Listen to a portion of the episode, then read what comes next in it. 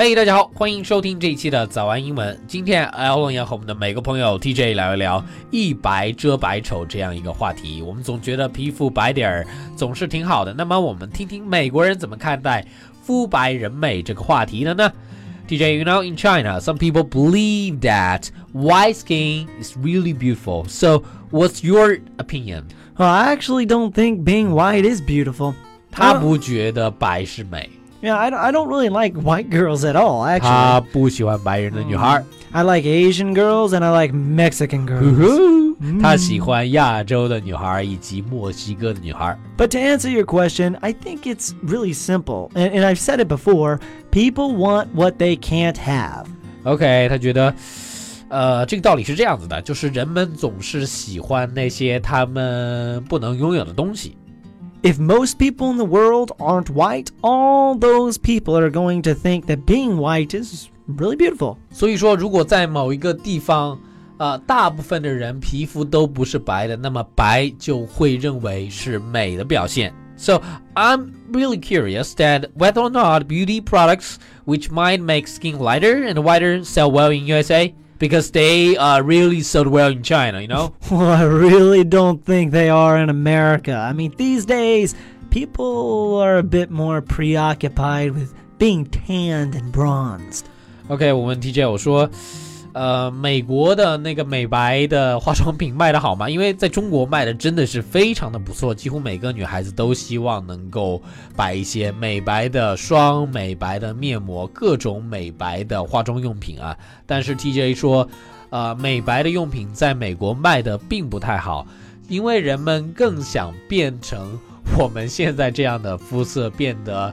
呃，棕色、小麦色，他们觉得这是美的表现。今天 Alan 和我们的美国朋友 TJ 聊的话题是美白呀、那么在美国人的眼中，白真的就是美吗？如果你希望在微信评论专区和 Alan 以及 TJ 一起来互动，或者你希望获得更多的英文学习笔记的话，欢迎微信搜索关注“早安英文”。不同地方的人、不同背景的人对于美的定义是不太一样的。那到底为什么有那么多人会以白为美呢？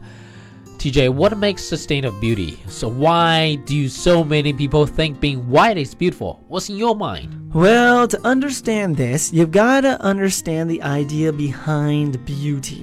OK，首先你得看看在 美之后的这个深层的定义到底是怎样的。 In the days of kings and queens, it wasn't beautiful to be dark skinned because it meant you were working out in the fields all day. 在农耕时代呢，你那时候如果肤色比较黑的话，那就不美了。为什么？因为在那个时候呢，意味着你做的户外的这个运动很多，你一定干了很多的农活，你是个穷人。 You know, a- and that meant that you were poor. And poor people were not considered beautiful. 是 Today, I mean, look at tanning in America. You know, it's it's beautiful to be tanned because if you've got the time to lay out in the sun all day, it means that you've got money. And I mean, thank God I'm a man. 但是如果现在呢，你在美国你的肤色是小麦色的话，那么意味着，呃，你可能是一个富人，因为你有很多的时间去把自己的皮肤晒成了小麦色。而且我还听说啊，有很多人可能会去把自己的皮肤做那种呃像喷漆手术 不一样的东西，把自己喷成小麦色。So TJ, in your opinion, what kind of girl is beautiful? Well, I like girls that aren't too skinny, and uh, it's like I said before. I I think tan skins are, are, are is really sexy. OK，TJ、都有点讲话讲不清楚了。一讲到漂亮女孩子的时候，他说他喜欢不用太瘦、不要太瘦的女孩子，然后呃有那种小麦色、棕色的肌肤。So that's why you like Asian and Mexican girl. Mm-hmm. So give me some names of beautiful girls in your mind, maybe some movie stars or anyone you like. So and why is she so beautiful? Well, Mila Kunis. Oh, Oh my damn. God. Oh, Mila sh- Kunis 是一个好莱坞的女星，超级漂亮。她是呃乌克兰裔，然后移民到美国，超漂亮。 She is so hot. But then again, it's it's preference. You know, the, the, the Sure. dark hair and those smoky eyes. It's, it's enough to make this guy go crazy.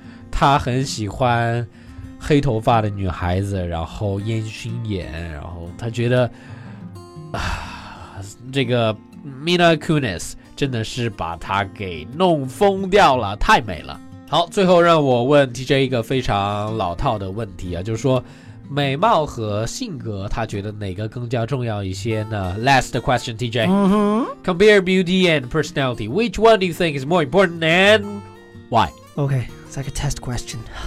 Okay, it's a balance, Alan. 他觉得这是一个平衡。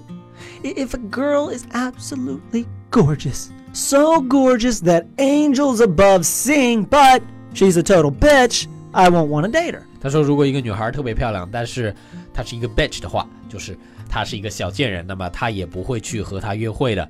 Then again, if a girl has a heart of gold and she's wonderful to everyone she meets, but she looks and smells like a foot, well, I'm probably not going to be marrying her either.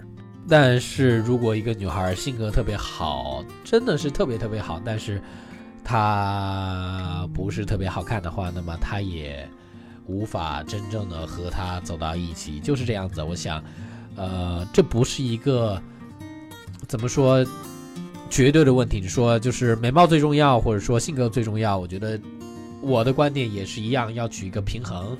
很难给大家一个绝对的答案，看样子这个美国人和我们中国人的品味还是差不多的。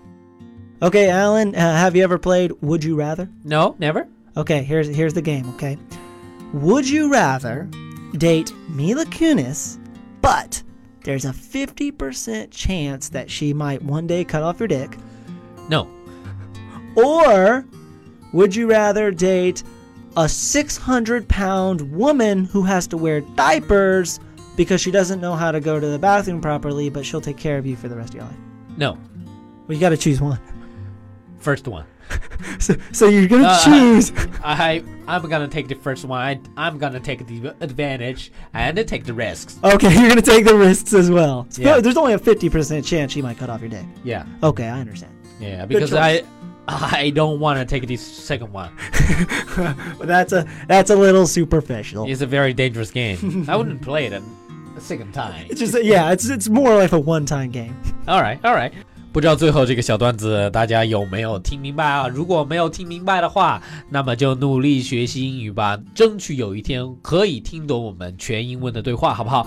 今天的节目呢就到这里了。如果你希望查看更多的英文学习笔记的话，欢迎微信搜索关注“早安英文”。另外，我们热血教师成长计划课程限时特惠中，一套课程就可以让你从零基础一直学到高级以及商务英语。如果你希望了解更多课程信息的话，欢迎微信搜索关注“早安英文”，然后回复阿拉伯数字的一就可以了。我是 Allen，See you guys next time。我是 DJ，下期见。